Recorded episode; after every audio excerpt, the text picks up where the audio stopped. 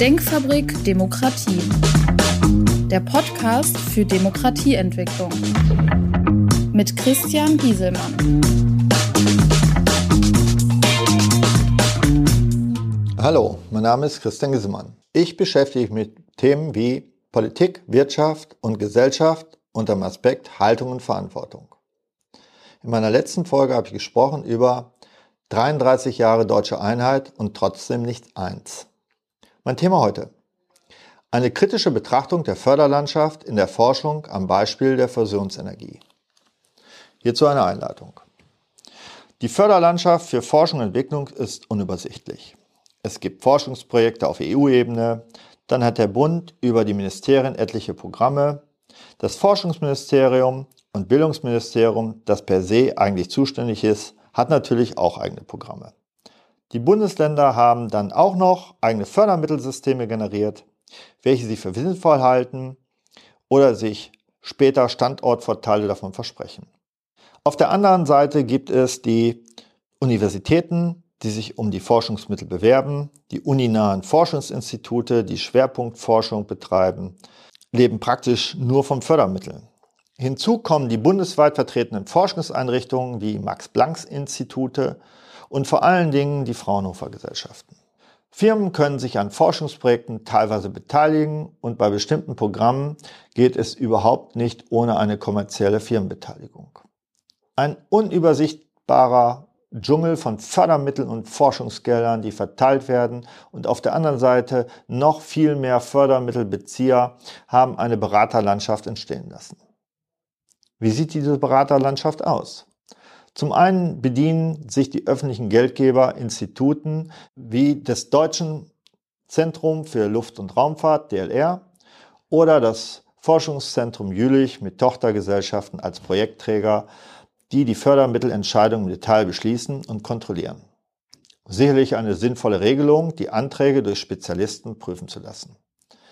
Auch die Projektvergabe und die Kontrolle des Projektfortschrittes sowie die Abrechnung outzusourcen halte ich für nicht falsch.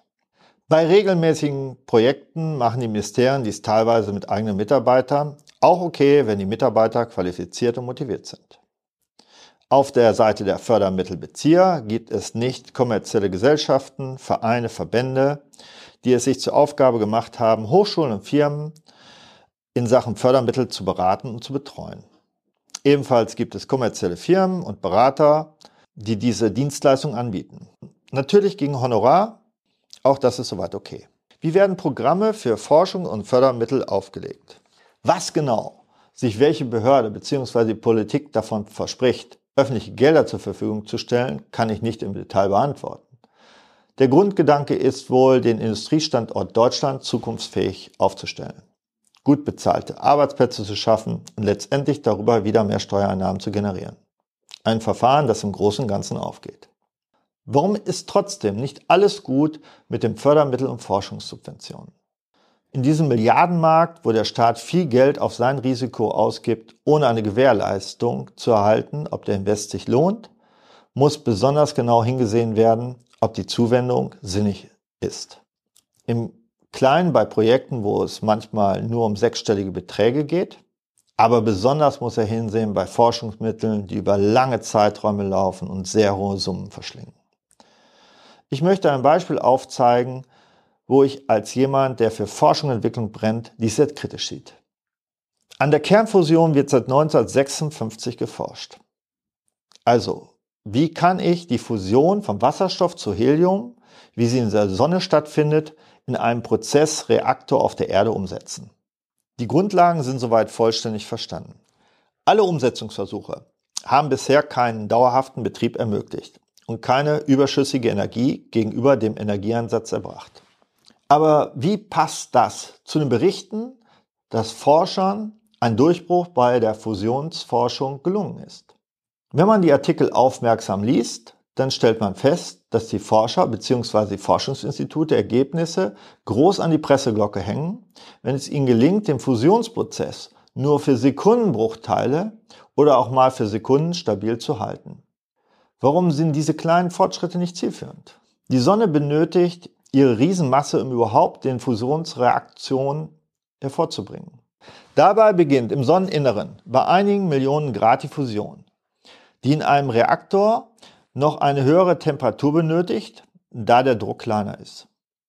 Da stellt sich die Frage, wie bekomme ich diese Temperaturen in den Griff? Ein Magnetfeld musste her, das Tokamak-Prinzip als Fusionsreaktor. Alle Aufbauten mit dieser Technik haben allerdings bis heute nicht funktioniert. Gab es denn keine weiteren Funktionsprinzipien? Doch die laserinduzierte Kernfusion.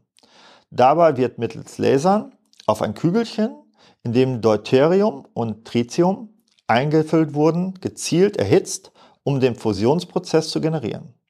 Also eine sehr kleine Menge. Wenn also dieses Verfahren Energie in Mengen erzeugen soll, dann müssten extrem große Stückzahlen und Mengen von diesen Kügelchen produziert werden. Aber der Prozess benötigt unter dem Strich immer noch mehr Energie, als er produziert. Keiner kann sagen, dass dieses Verfahren am Ende effizient funktioniert. Ist denn wenigstens das Ausgangsmaterial vorhanden? Es soll auf der Erde 3,5 Kilogramm Tritium geben.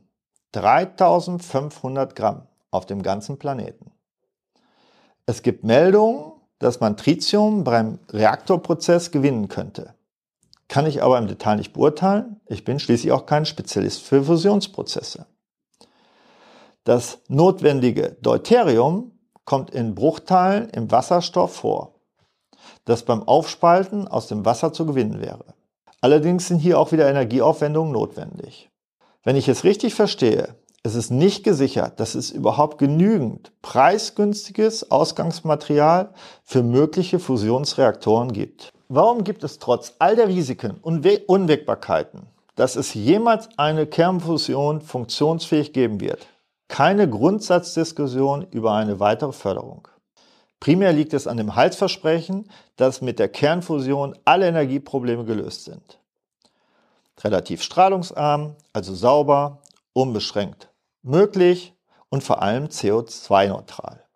Dann gibt es auch noch Meldungen aus dem Ausland, dass mit viel Geld gefördert wird und Deutschland ins Hintertreffen geraten kann. Unternehmensberatungen tun auch noch ihr Bestes, diese Geschichte zu erzählen, welche Eigeninteressen diese auch immer haben mögen. Warum zeigen die Forschenden den Geldgebern also den Ministerien und der Politik, die schlechten Aussichten nicht auf. Zum einen, wer sägt schon gerne am eigenen Ast? Da sind Lebenswerke gefährdet, in denen geforscht wird und das noch über eine Vielzahl von Instituten. Deutschland gibt jedes Jahr ca. 270 Millionen für die Kernfusionsforschung aus. Das sind eine unzählige Anzahl von Planstellen, Doktorandenstellen, ja, auch der Neubau eines Fusionsreaktors in den neuen Bundesländern bei Greifswald stände auf dem Spiel. Dies würde bedeuten, dass die Forschenden alle zusammen lügen würden, was die Aussichten angeht, denn sie sollten schon wissen und erkennen, was sie tun. Wenn Sie mit Forschenden in diesem Bereich sprechen, dann sind die meisten immer nur für einen kleinen Teilaspekt zuständig. Dies ist in dem jeweiligen Teilbereich auch für diejenigen nicht wichtig, ob eine Kernfusion jemals wirtschaftlich zu betreiben ist. Es gibt auch sicherlich interessante Teilaspekte wie die Lasertechnik, die weiter zur Erforschung wäre. Die Forschenden haben ihre Planstelle und bei den Projektphasen von circa 15 Jahren, in denen was versprochen wird, ist die Rente nicht weit. Warum erkennt die Politik und die Mitarbeiter in den Ministerien die Aussichtslosigkeit der Kernfusion nicht? Ministeriumsmitarbeiter haben in der Regel keinen naturwissenschaftlichen Background. Dann ist ein Urvertrauen in die halbstaatlichen Institutionen wie dem Max-Planck-Institut und der Fraunhofer Gesellschaften vorhanden. Die können uns doch nicht die Halbwahrheit nur erzählen. Und dann noch unser mangelndes deutsches Selbstbewusstsein. Wir wollen nicht dem Rest der Welt sagen, ihr irrt euch und wir wissen es besser. Aber vielleicht will man auch einfach nicht zugeben, wenn man über ein halbes Jahrhundert geforscht hat und sehr viel Geld verbraten hat, obwohl man alles theoretisch verstanden hat und es immer noch nicht funktioniert, dann muss man doch davon ausgehen, dass es auch nicht funktionieren wird. Mein Fazit, wir werden niemals einen wirtschaftlichen Fusionsreaktor zur Energieerzeugung haben. Umso früher wir diese Mittelverschwendung einstellen, umso besser. Die fähigen Projektbeteiligten können wir nicht nur davon abziehen, sondern wir müssen diese klugen Köpfe für unsere lösbaren Zukunftsaufgaben einsetzen. Ich brenne auch weiterhin für Forschung und Entwicklung. Es zeugt von Stärke, wenn man erkennt, dass man ein totes Pferd nicht länger reiten kann. Mein Ausblick für die nächste Folge. Lösungen im stockenden Wohnungsbau. Ich bedanke mich fürs Zuhören, freue mich auf ernst gemeinte Rückmeldungen, Kontakt über meine Shownotes. Ihr Christian Gissemann. Das war Denkfabrik Demokratie.